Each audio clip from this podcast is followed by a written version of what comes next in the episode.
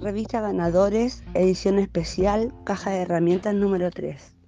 No a la gente con la que consumías. Hay una valla muy alta que hay que superar. Esa gente con la que consumías, no te puedes volver a juntar con la gente que consume, ni ser amigo del traficante.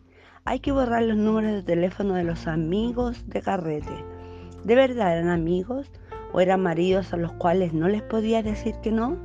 Aquellos que cuando te ibas a entrar para ir a trabajar te decían, quédate, sigamos consumiendo. Comprabas aceptación con ellos, te humillaste, dile que no a la gente con la que consumías. Solo por hoy date un chance de cambiar tu forma de pensar. La gente con la que consumías también es adicta, también padece esta enfermedad, que si no la detienes terminarás en la cárcel, en el hospital o en la muerte. El camino de la recuperación sabrás de muchos que ya no están. Aléjate de la gente que sigue consumiendo. Tus verdaderos amigos están en Narcóticos Anónimos. Ellos te van a querer hasta que te aprendas a querer y te van a enseñar a vivir sin drogas. Esto funciona.